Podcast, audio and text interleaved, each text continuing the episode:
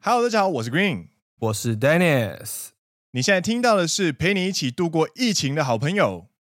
奔山野狼阿拉萨亚喽，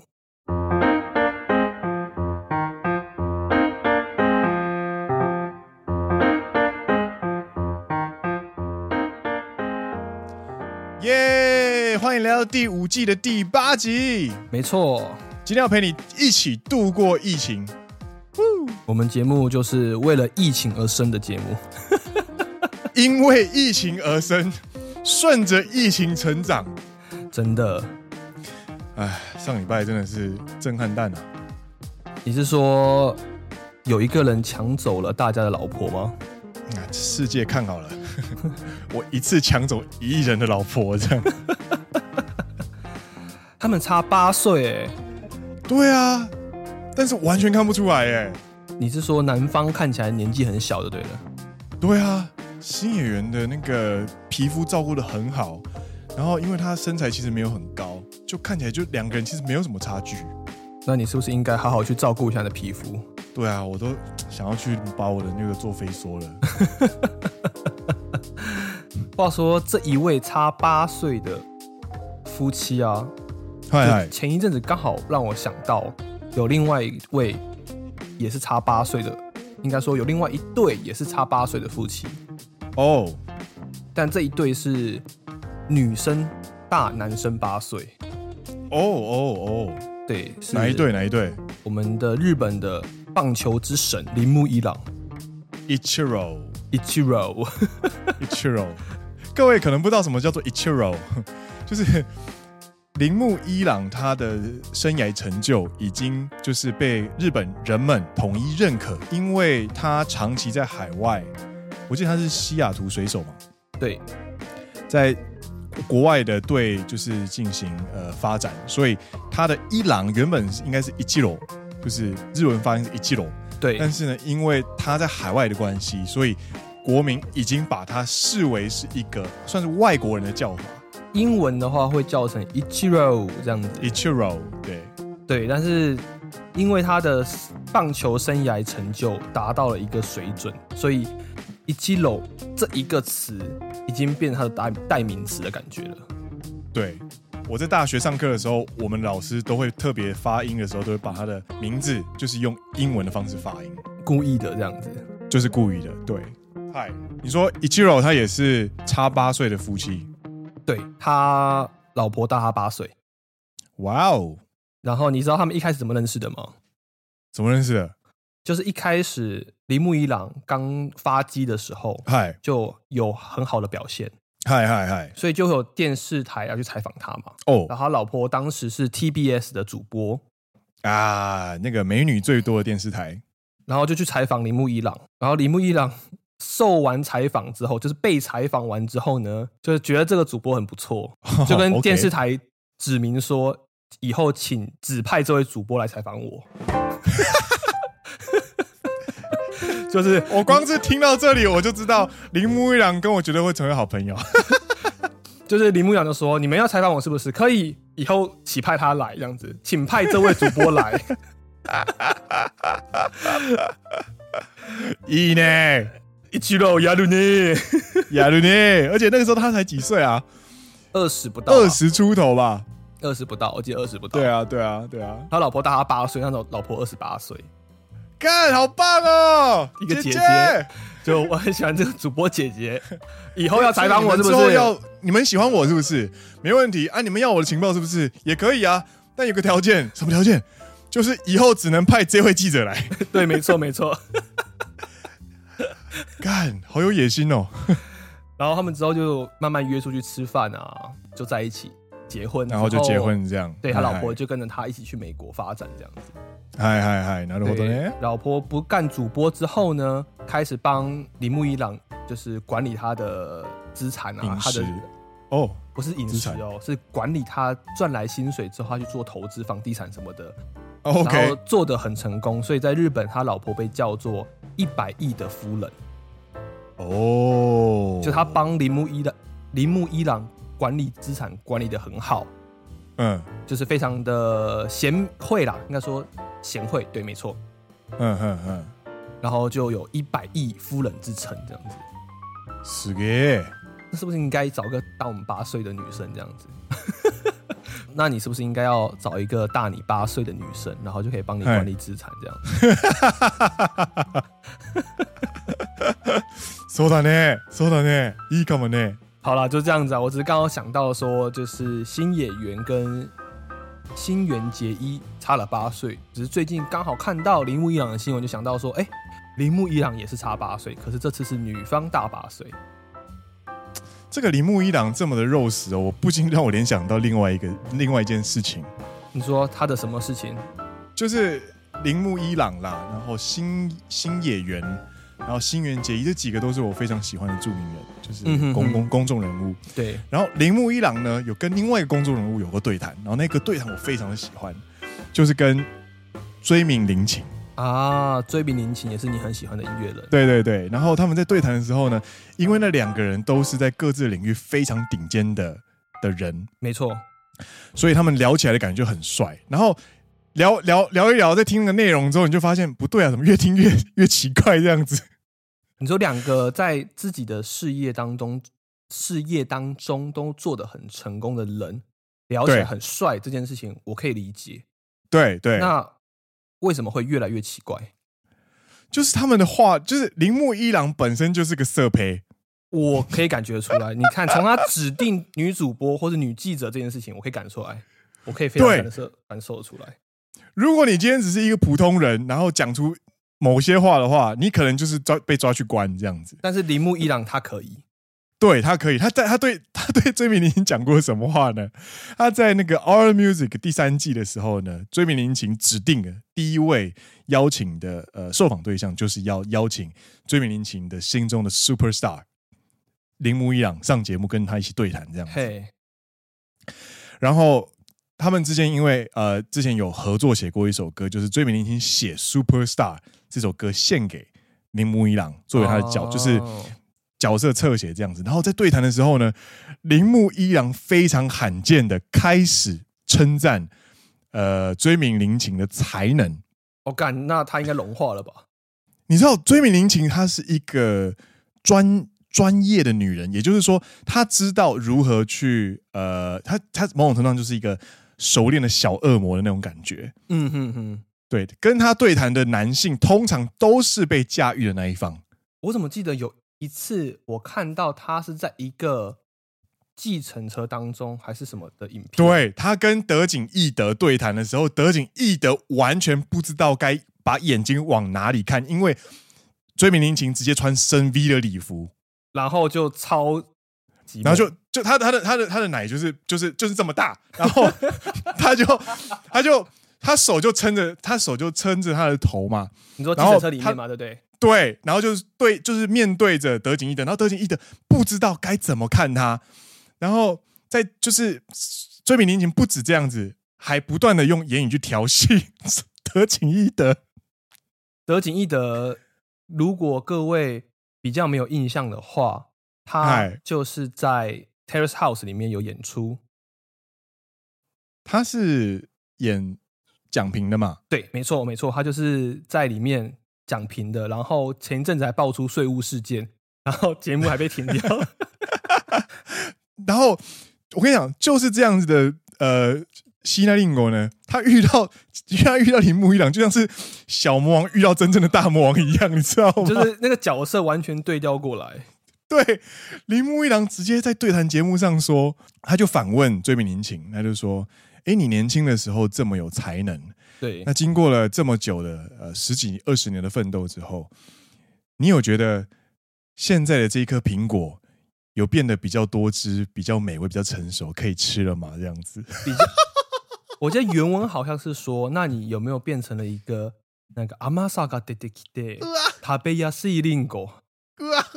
就是塔贝亚西应该说也可以说很好吃，我只是说非常入容易入口的一个，对，很多汁很甜的苹果了吗？铃木一朗当着一位女性，把她比喻成水果，而且去描述口感。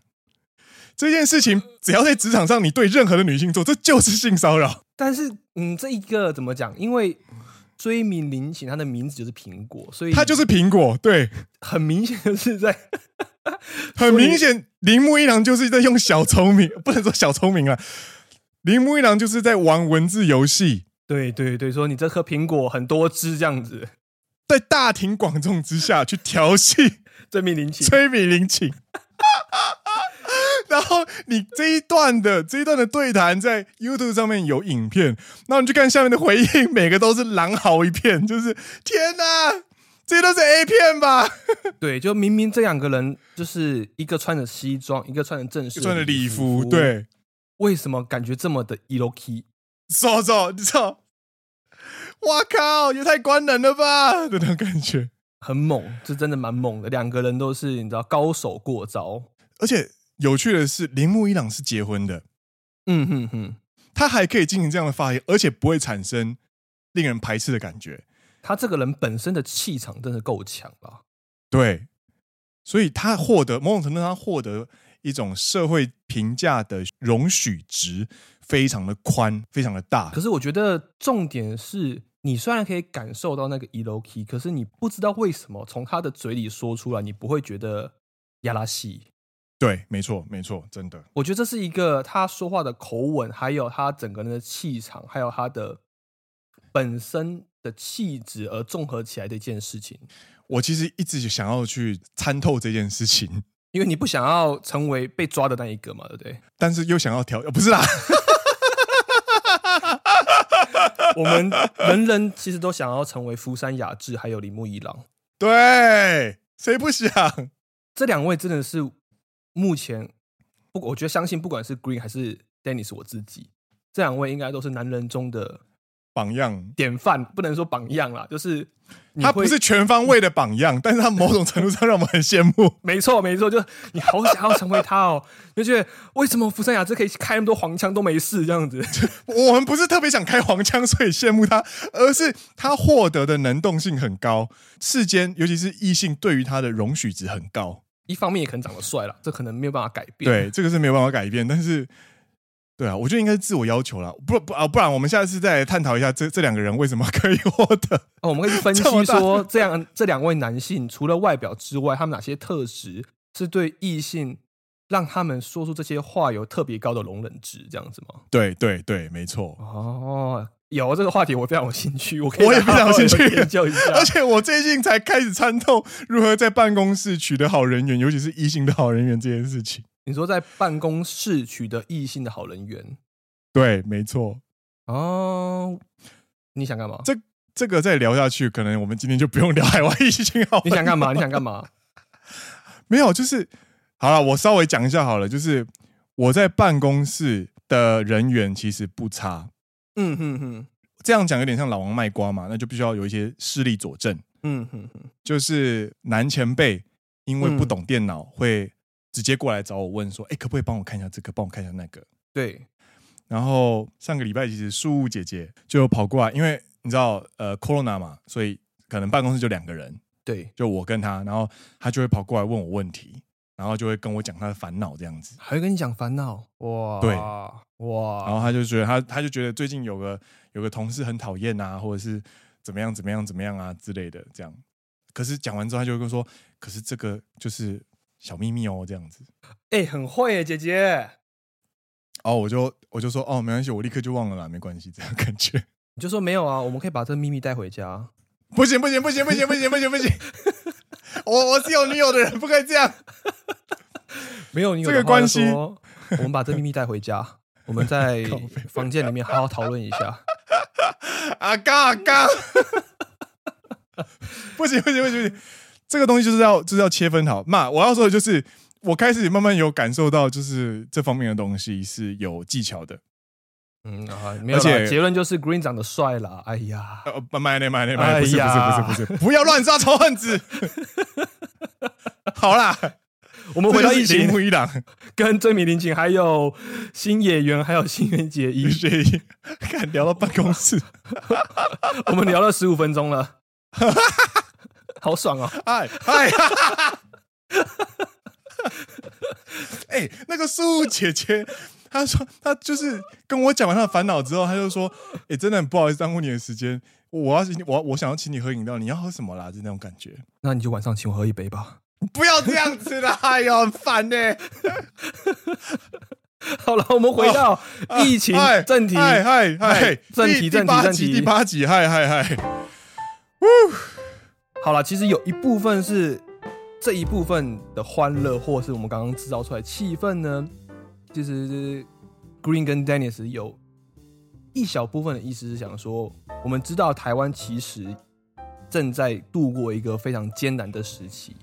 对，没错，那或许在这时期当中呢，我们也可以继续散播一点比较欢乐的事情，但是对同时呢，我们其实也想要讲一些比较严肃的，关于这一段期间，我们觉得过去这一年台湾算是防疫的非常好，我们防守的非常好。对你是你是打嗝吗？我打 嗝，你待会要不要给我剪掉？ 我们这一段期间，台湾防疫的非常好，那非常的不幸的，在四月底的时候呢，产生了一个缺口，产生了一个破口，那导致五月台湾的疫情开始有起飞的症状，起飞的起飞的现象，起飞，对吧？感染人数上涨，不要说起飞，干，你在讲经济起飞是不是？啊，感染人数有点稍有点上升。那嗨嗨，其实这一件事情呢，是对比到海外，不管是日本、欧洲、美国，哎，都是已经发生过的事情了。没错没错，那我们就觉得说，或许我们可以将去年的这些经验，透过 podcast，不管是在日本的奔山野狼，或是在美国、在欧洲、在马来西亚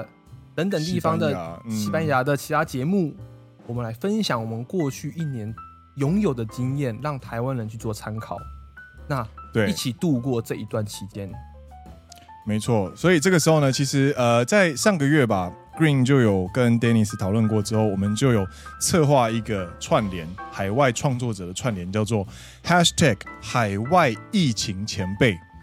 海外疫情前辈，那透过这样的 hashtag 呢，我们就串联了一些节目，那就是希望他们，我们公开号召大家，只要你是比台湾还要先感受到疫情产生的变化的朋友，你所在的国家所感受到的一些课题或是解决方式，都可以整理成你的节目，然后分享给大家，有点像是在让台湾人慢慢的导入他们的生活中，可以分享给他们。那是以一种就是有没有前辈带后辈的感觉，就是我们先入学，然后体验了这些乱七八糟的事情之后呢，就是明年进来的人就会事先把经验传承给他们的话，那是不是他们在面对这些问题的时候就不会这么的慌张？对啊，就像你知道，我们去年有录一集是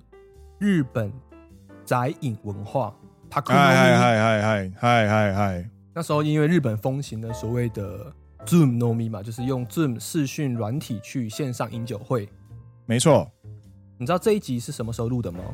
二零二零年的七月十五日录的，哦，所以距今今天我们录音是五月二十九，所以十一个月前。哇哦，所以十一个月前，其实日本就已经风行完一波所谓的线上饮酒会了。嗨嗨，但是我现在直到五月底才开始在我的 Instagram，在我的脸书看到台湾的朋友们开始线上饮酒会。 嗨嗨嗨嗨嗨嗨嗨，那个那个时间字眼开始出现了，就这一年嘛，所以没错没错，然后呢，过了半年，在《野狼》的第三季的第十四集，嗨就，是去年的十一月十八号的时候呢，我们录了一集叫做《疫情时代下遇到的情绪问题》。哦，嗨嗨，看过了半年了，这一半年大家真的闷到受不了了，会有情绪问题出现了。没错，对，但是因为这个时间轴，应该说遇到情绪问题的时间长短是因人而异的，有可没能错没错有些人可能一个月两个月，他的心理状态就会稍微出现一些变化。对，那我觉得这些其实你看过去的集数就可以发现说，哎，现在台湾正在发生的事情，或是未来可能会发生的事情，真正就是我们去年都把它记录下来了。所以，如没果错听众朋友们有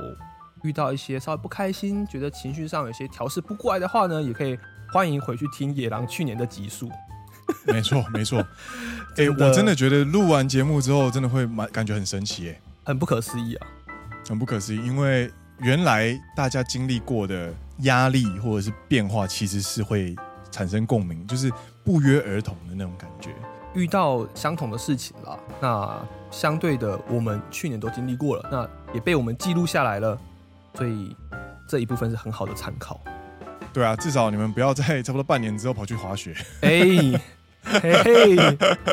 嗨，那接下来呢，就要跟大家来整理一下哦。我们在经历这一年的过程当中，然后我们回想了，呃，大概这一年的生活当中，大家接下来可能会遇到什么样的事情，以及我们可以怎么去面对这些问题。没错，嗨，那首先呢，我们现在呃回到去年的日本，就是在去年的日本大概四五月的时候呢，已经开始正式的大规模封城，然后大家呢开始在大量的在宅勤务，在家的时间极度的拉长，然后大家都在上班，然后就是开始产生非常剧烈的生活上的改变。没错。那请问 Dennis，这样的生活形态下呢，会有什么样的课题出现呢？我觉得第一个进入到在宅勤务，会面对到的就是所谓的上下班的界限模糊这件事情嘛。啊，有有有有有，嗨，没错，我觉得仪这一式点没有仪式感，啊、这一点说是睡前 仪式感吗不还是是不是，我说呃我说通勤这件事情， ？OK OK OK OK，哎哎哎，乱飙 车，我没说什么，睡前可能要嗯精油放松啊，就是香啊精之类的仪式感，或者你上下班也会有一个仪式感嘛。没错没错，这通一勤会有仪集式我，们之前好像聊过，对不对？ 有的有的有的，这件事情啦，然后我觉得再加上你的生活规律会被大大的改变，没错你要去重新塑造你的习惯。你可能没错，每天习惯就是上班之前去 Seven 买个三明治，买杯咖啡，进办公室。那没错，虽然你现在可能可以在家做个一样的三明治，可是你觉得好像少了什么，因为它是你过往一直在做的一件事情。那这个规律、这个习惯被改变之后，我觉得对于心理上会产生一些变化啦。没错。嗯，你呢？你觉得刚开始在宅的时候，你感受到最大的不同是什么地方？感受到的也跟你差不多，就是因为我是需要上班通勤的人，嗯，就是呃，各位新朋友可能不知道，就是我到公司多就多要三十分钟，Dennis 只要五分钟，没有啦，多就30多的话，大概十分钟了。啊，就是三倍。那这三倍的时间，其实我都会在上班的时候、通勤的时候，我会不自觉的做一些事情，比方说，我会听戴着耳机听音乐、听新闻之类的。嗯哼哼，但是我现在如果在在勤务的话，我上下班，我可能就是在家里，就是早上就是扫扫地啊，干嘛的，然后就是到八点四十五都坐在电脑前面，对，然后也没有打钟，你的上班时间一到你就开始上班了的那种感觉。然后下班时间，我觉得下班时间最最最恐怖，因为你事情做不完，然后也没有打钟，你就会做完之后，你发现已经七点半了哇哦，的那种感觉。所以，呃，这这一点让我觉得很不舒服，就是他的去年 Dennis 有一个比喻哦，如果你在一开始一一般的进公司上班的上下班的生活规律，就比较像是 Switch，不不是任天堂 Switch 哦，是那个电电灯开关的 Switch、on 嗯，跟 off。对，但是你现在如变成在宅勤务之后，你的上下班的 on off 消失，变成旋钮式。对对对，对，那这个东西我觉得冲击蛮大的。这一件事情变成是说，你必须自己去创造这一个哦哦。但是如果有些人习惯这种旋钮式的，那我觉得非常好。那可能有一部分的人是觉得在宅工作非常适合他，他觉得在宅工作效率提升非常多，他不用去办公室面对很多人的脸孔啊，不用面对很复杂的脸色与情绪。因为我身边也有朋友是说，他在家工作之后，他感到非常舒服。对，那这种人我其实觉得蛮开心的，他多了一个选择，在之后就算疫情结束之后，他或许也可以调整他的工作形态，变成一半在家，一半去公司。那对他来说反而是好事的。没错，但是我们现在遇到的问题就是说，如果你不习惯这种旋钮式的上下班开关的话，你应该要自己去创造一个 on off 一个上下班的机制。就像你的前辈或者你的课长，不是说他只要下班时间一到就会打开啤酒吗？对他五点半一到就是开啤酒，那这就这个对他来说就是一个我开了 On off 啤酒，代表我进入下班模式了。没错没错，这件事情是必须要自己去创造的。下一个，我觉得在宅工作会造成另外一个问题，就是运动不足。没错，这件事情基本上我在上个礼拜的脸书上面特别有感觉，因为大家都会，大家其实平常都会去看计步器这件事情， Apple 也有嘛？对，你们还会记录你每天走了多久嘛，对不对？对，然后很多人就是每天的步数只剩下两位数，然后最远的距哦离就是你的书桌到厕所，那你的步数就会只剩下个位数哎、对，所以你的运动量不足，其实我们接下来介绍的东西都是有连贯性的哦。首先，我们介绍了上下班时间模糊，然后你的生活规规律被改变，因为你没有了通勤，你减少了外出，没错导致你久坐，并且造成运动不足。因为很多人下班之后，你只是关上你的工作电脑，然然后后就打开你的电视、手机跟你的电脑，这是你个人电脑。 你可能从你左边的桌子移动到右边的沙发这样子，对对对对对对对关上电脑，躺上沙发，打开电视这样子。对对，没错。 所以你会变成你会久坐造成运动不足，然后呢，运动不足就会引发下一个问题。抵抗力变弱，没错，因为你没有去晒太阳，你也没有运动，你会造成一种就是慢慢的感受到一种，我不知道你在过往有没有在暑假已经放到不知道该做什么的时候，你会有一段时间非常的精神萎靡，你睡觉时间不固定，然后你起床都睡到中午甚至是下午，嗯哼哼哼哼，然后你会有一种很很强烈的厌世感。嗯哼哼哼哼。对，那这个东西其实某种程度上，不管是你身体的抵抗力，或者是心理上的抵抗力，都会受到影响。对对对，然后呢，这个是第四点嘛？那这一这两点呢，我们嗨觉得可以去做稍微有点改善的地方。哦当然就比是方说呢，你可以利用自身的体重去做一些自重训练，对，或是买一个瑜伽垫。现在一个瑜伽垫其实三四百块台币应该对有。对，那在家里可以做一些，不管是 plank，就所谓的平板式，平板式，或者是做一些简单的俯卧撑或是嗯仰卧起坐。那先不要太积极，就是慢慢循步渐进的，慢慢的把你的运动的习惯培养起来之后呢，慢慢的去改善这些事情。嗯嗯，对嗯对，嗯像嗯最近。相信搞不好健身环在台湾又爆卖了一波这样子，真的真的 真的，因为健身环真的是不错，因为我自己本身也有使用过，对，是真的会累，而且真的会有效果。会流汗，会有一些运动的效果。那这些都是对，你可以去稍微去做一些改变，去改善你久坐造成的运动不足、你的身体抵抗力变弱的这些事实。没错没错，哎，我觉得另外一个，应该说下一个我们要讲的点呢，是最近台湾人可能压力、心理压力最大的部分。啊，嗨嗨嗨，这个东西的背景其实蛮有趣的，就是。呃，第一周大家可能还在，就是哦，好有点有点新鲜，虽然有点紧张，可是有点新鲜。对，，第一周好像有点爽，不用上班，就是不用离开家上班，有点爽，不用，通勤，耶！对，每天睡到八点五十 九，耶！耶，上班还可以开冰箱，耶！对，然后偷滑手机不会被发现，耶！然后大概第二个礼拜开始，就是你会产生一些变化，因为对你的新鲜感慢慢消失，对，但是你的生活、你的规律被溃散之后所造成的反弹跟反噬，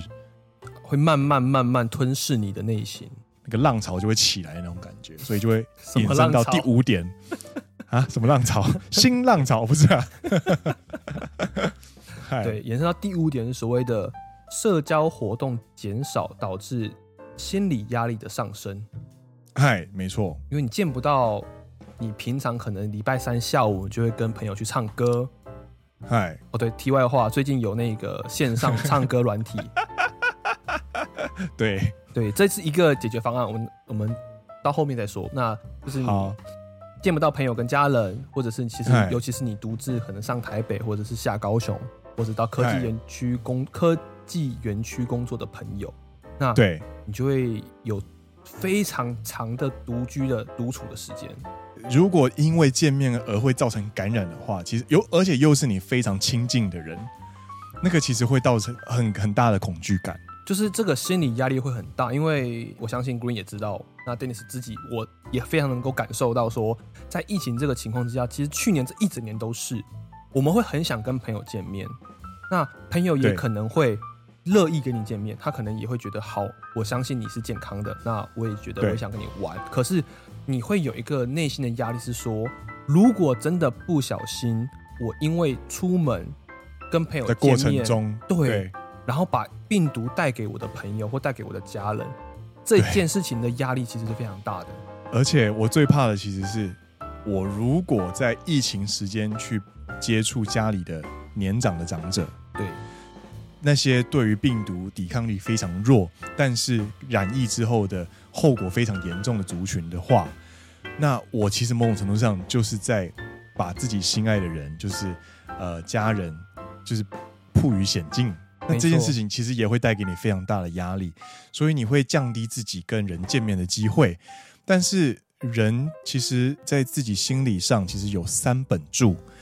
靠着这三本柱的人际关系呢，去维持你的心理健康。嗯哼，那这三本柱呢，分别是所谓的家人、朋友，还有伴侣。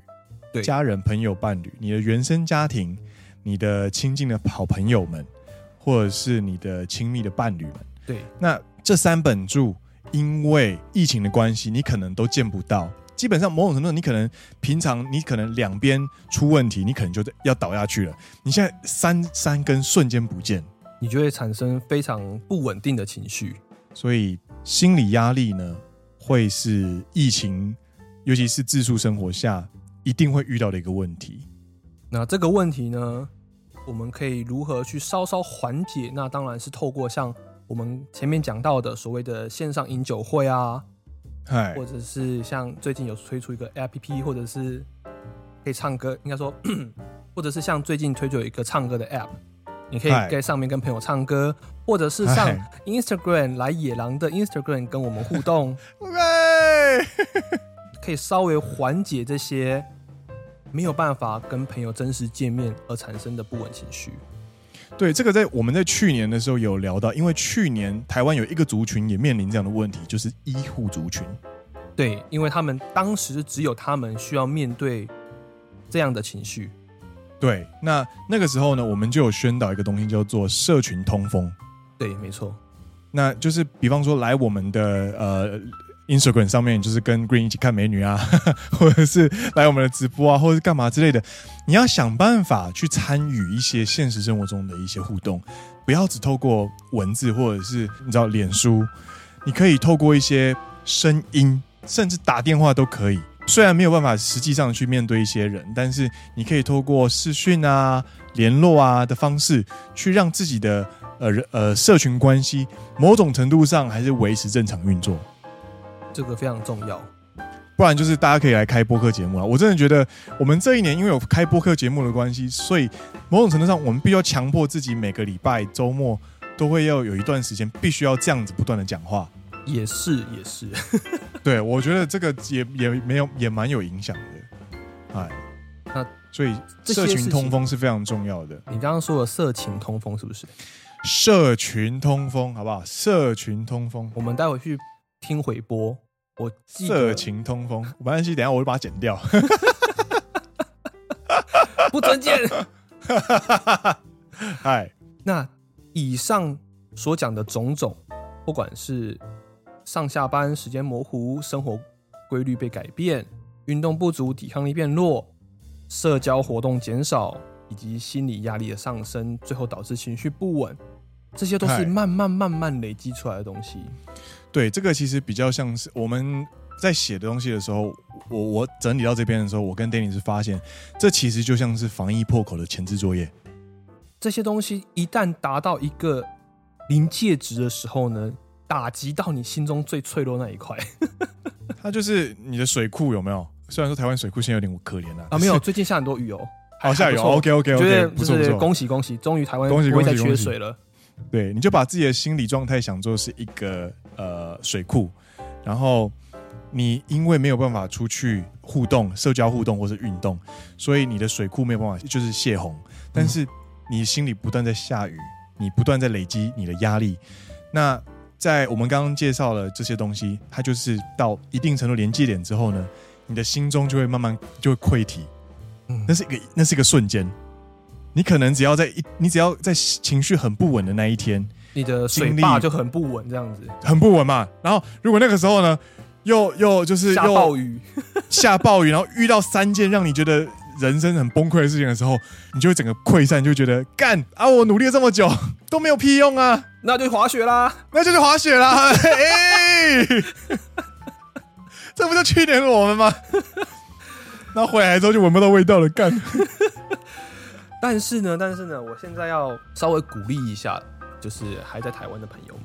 或者说嗨嗨还在台湾正在面临这一些事情的朋友们，就是嗨在去年的这个时候，就是疫苗还没有出来，我们也不知道什么时候疫苗才可以出来。对，但在今年二零二一年的五月二十九日，我们对已经可以看到，不管是以色列还是英国，甚至是嗨美国，都因为疫苗的施打达到了六十 percent、七十 percent，我有点忘记详细的数字，但是我记得以色列是最高的，它对，全民的施打率有将近八成，或是甚至以上。那英国其实对也有五六成。对，那只要你的疫苗的施打率达到了一定的比例以上之后呢，它就可以有效、非常有效的降低这个病毒的传播。哎，因为假设你想想看嘛，就算一个人是无症状感染者，他遇到另外一个人，可对方有疫苗，所以他就不会受到波及， ，yes，他就可以很有效的阻隔。所以其实不必不用到百分之百的人施打，只要达到五成六成以上，就可以很有效的阻断病毒的传播。那现在这个时间点，我们已经看到有国家达成这件事情了。嗨，哎那就代表说台湾这边只是时间问题而已。没错，所以我们已经看得到终点了。所以跟去年的状况比起来，那个绝望感是完全不一样的。去年我们对于这个病毒一无所知，我们甚至不知道什么时候可以做出疫苗。那对个时候，微软的 CEO 那个最近刚离婚的， 跟比呃尔盖茨你说最近刚离婚，然后他还还有感觉跟公司职员爆出丑闻那一位吗？哦，真的、啊， 这个我不知道。那个微软的 CEO 比尔盖茨那个时候还有出来说，这个病毒他们将会投入大量资金开始去研发疫苗，但是他们的估算需要三到五年。去年的时候啦，去年去年的时候，对对，对对，然后那个时候听在我们的耳里，就是我们才刚好刚踏上三五年 round 的第一第一年的第一个月，然后我们根本看不到任何的尽头，但是我们才经历半年，我们还不知道尽头的时候，我们就已经受不了了。所以那个东西有点像是你在跑一个没有尽头的马拉松的感觉，更不要提就是日本政府还在耍宝，真的我们还在防疫，你就想象想象一下现在台湾的情况哦，哎，疫情在爆发了。没错，然后紧急事态宣言封城，就跟台湾现在三级封城一样了。对，然后突然政府推出一个说，Let's go to eat。Let's go to travel， 拯救国内观光，请大家进行旅游以及餐饮消费。你会怎么想？你就看日本人完全失去群众概念，就是有一群人开始大量去使用这东西，当时还有出现所谓的那个、啊、免费鸟贵族鸟事件鸟，贵族炼金术。没错没错，然后你就会看在这些很努力去防疫、待在家里的人的眼里，你就会觉得干三小，所以我在我是做心酸的吗？对，我不出门是做心酸的吗？那个时候心理压力真的很大，因为你就会觉得啊，干有做跟没做都一样嘛，我有做，没做的人在那边扯后腿啊。所以这时候呢，更需要大家团结一心啦，对，团结一心度过这段时间。所以我们想说的是，台湾政府已经很有尝试了，好不好？他没有推出 Go to Eat 跟 Go to Travel，对，然后现在需要避免的就是呃防疫麻痹这件事情。对，我觉得一开始建立好大家防疫的概念是一个非常重要的事情，而且嗨，这件事情呢，不可以像日本一样，就是你知道封了又解，解了又封，封了又解，就跟狼来了一样。你喊了对第三次之后，就不会有人理你了。就像日本现在没有人在理日本所谓的紧急事态宣言了。对你喊了三次了，每个人都觉得说封了你又解，封了你又解，那有什么差别？所以在掌握第一次大家还非常警戒心的时候呢，一次做到位，我觉得会是一个比较有效的做法。没错，对，虽然以上纯属个人意见啦，我也不是什么你知道医学防疫疾病的防治专家，只是在我过去这一年看起来，日本的这一个不断重复的紧急事态宣言，在我们大一般老百姓、一般上班族的眼里看起来，就是其实它的成效其实非常的低，没错，嗯而且他们真的有非常多让你难以理解的超现实政策，比方说什么手手超感染人数，政府单位举牌上街去呼吁大家不要出门。就是我还记得是某个科，就是政府的里面好像厚生劳动省的某个科，然后大概二三十个人吧，然后就大家群列聚队，对列队还排队排的很整齐，然后举个没有牌子 social distance，举着牌子，干他妈像幼稚园小朋友上学一样。然后跟大家说不要不要上街出门不不要群聚出门不要上街，然后大家一一群人在街上走路这样子，就是看到看到看到那种情形，你真的会觉得自己努力到底有什么屁用？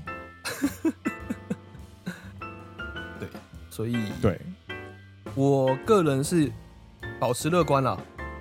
对，呃，某种程度上，台湾在这个时候爆发，其实某种程度上跟去年日本爆发、跟去年世界爆发的意义是完全不一样的。对，台湾已经非常努力的争取到了时间跟空间。那这争取到的时间空间，有有人会开始骂说啊，不对啊，你看我们这过去这一年什么屁都没有做啊，不是还是爆了？但是这个感觉是完全不一样的。你争取到了这一年一年半的时间对的前面有非常多的各国前辈在你前面演演练了一遍，你知道吗？演练了一遍之外，你你连解药都已经做出来了，对啊，他前前辈们还有就是说啊，这边有解药了，赶快等我一下够马够上给你够了够够够！你等一下，我们再努力一下，疫苗慢慢慢慢就会进来了。对，而且各位开始就台湾人其实也会开始在担心死亡人数这件事情。嗯哼哼，你要想想看哦，就是过去的五十二周，台湾人现在目前第二周嘛，开始在看那个死亡人数。对我们看死亡人数已经看了五十二周了不是不止五十二周，是五十二周 plus。 ，plus 对五十二周以上，对，这个就是疫情生活，这个才是世界上的日常。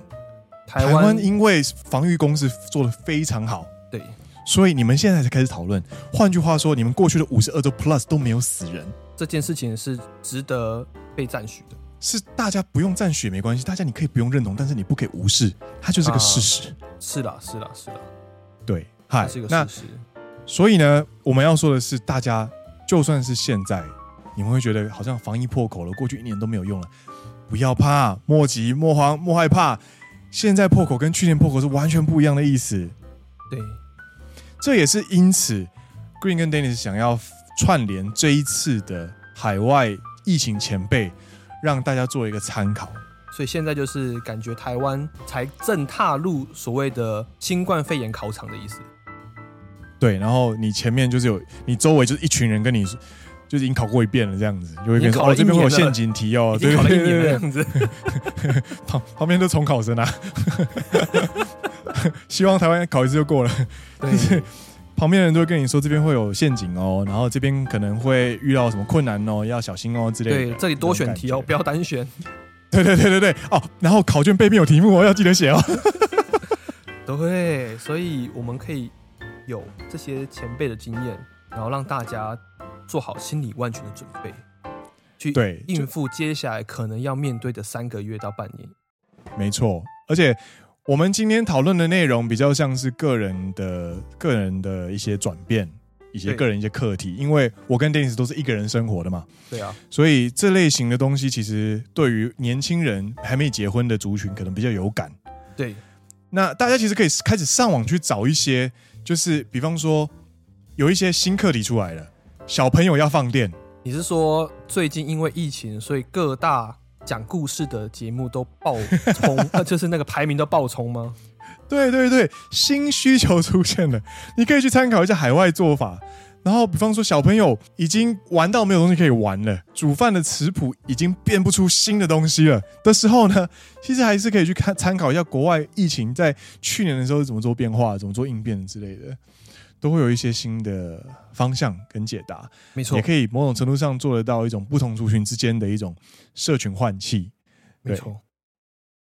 嗨，那今天的节目呢，差不多在这边告一段落。然后在最后呢，呃，在五月二十九这个时间点呢，有参与这一次 Hashtag 海外疫情前辈、海外创作者串联的朋友的节目呢，想要在这边跟大家分享哦。那大家有兴趣的话呢，也可以一起去这些节目来听听看，他们在疫情生活中有做哪些对策，或者是有分享一些哪些小智慧。那可以去参考这些节目。那这一次参与参加的节目呢，有以下节目哦。呃，Sophie's Fusion Tea House 苏菲混搭茶坊来自美国，以及深夜马戏团的 Bob 在马来西亚，还有聊音乐的 YH and Zoe 在美国跟德国以及这个英文怎么念？ ，Espressivo 乐色化的 Philo 跟 Alex 是德国，没有什么没什么了不起的 Vicky 跟宇翠文在美国与意大利，以及西班牙圈内式的圈圈，他们是在西班牙。那或许有其他节目也有分享所谓的海外疫情前辈，那可能刚好我们在我们的文章以及我们 Google 里面的文件没有看到你们的名字，那或许之后我们可以再继续分享。然后，如果你也是创作者，如果你也刚好旅居海外，我们创作者可能就是有，我记得我们有那个呃澳洲的创作者，啊，你朋说友阿纪吗？阿纪对，还有我们也有欧洲的听众，我们也有美国的听众，也也有很多日本的听众。那如果你刚好也是社群创作者的话呢，欢迎一起来响应 #hashtag 海外疫情前辈。那如果你对这个串联有兴趣的话呢，我们会一起把我们这一次所号召的这个文件内容呢，公开给大家知道。如果你是 Podcast 创作者的话，可以在台湾的 Podcast Club 社群里面搜寻 Hashtag 海外疫情前辈。那不只会公开在 Podcast Club 里面之外呢，我们也会公布在我们的方格子以及我们的脸书社团上。那欢迎各位创作者发挥你们过往五十二周 Plus 所体验到的一些经验，以及你一些小法宝、生活小智慧，把它集结起来，变成一个懒人包，变成一个干货，分享给接下来即将进入疫情生活的台湾们朋友们。没错，那希望借由这样子呢，聚集大家的智慧呢，来一起度过这一个已经进入末期的疫情。 真的觉得这现在是我觉得疫情时代的中后期了啦。就可能在打《世纪帝国》的话，你可能现在已经在城堡时代了。这样城堡时代，对啊，就是已经从封建生城堡了。你看疫苗都出来了嘛，对，等到疫苗送来台湾，就是进入帝王时代了。一嘞， 然后病毒那边就会糟了，是世界，是世界， 哎糟了，是世界奇迹， 哎世界奇观吗？世界奇观，糟了，是世界奇观， 对，没错，没错，没错。对，我需要木材。发发发发木工。对，所以其实这一些东西都已经进入中后期了啦。对，所以大家不要紧张。你现在能够做的就是好好的把争取时间跟空间，争取时间跟空间，就就跟去年台湾整个国家在做的事情是一样的东西。我总觉得这句话你去年讲过一模一样的话，争取因为时间跟空间这个说法其实是比尔盖茨的说法，啊。他就说现在所有有能力的人都在投入疫苗研发，那如果你没有能力也没有关系，因为你也有可以做的事情。就是帮那就是帮自己争取时间与空间，对你保护好自己，就是在等于保护你心爱的人。真的，你如果因为你的守规矩可以降低疫情感染的话，你间接的在协助医疗现场降低医疗负担。 yes，你协助这群人协助降低医疗负担的话呢，你就可以让更优先需要受到照顾的人获得得宜的照顾，你就是在降低死亡人数。没错，你在降低死亡人数的过程当中呢，你就是在替这个国家的疫情争取时间跟空间。 Can't agree more。你这样子三层的思考下去之后，你就会发现，在宅勤务、在宅自助生活这件事情，其实是我们所有人都应该做的事情。应该说我们能做的事情啊，我们能力所及的事情。没错，没错。所以各位，有没有在家听听野狼哈、耍耍废就可以救国，何乐不为？对，明天干巴里马修，干嘛要说可耶！好啊，那今天的节目就先告一段落。我是 Green，我是 Dennis，你现在听到的是陪你一起度过疫情的好朋友。奔山野狼阿拉萨亚罗，我们下一集再见喽，拜拜，拜拜，拜拜。拜拜，拜拜。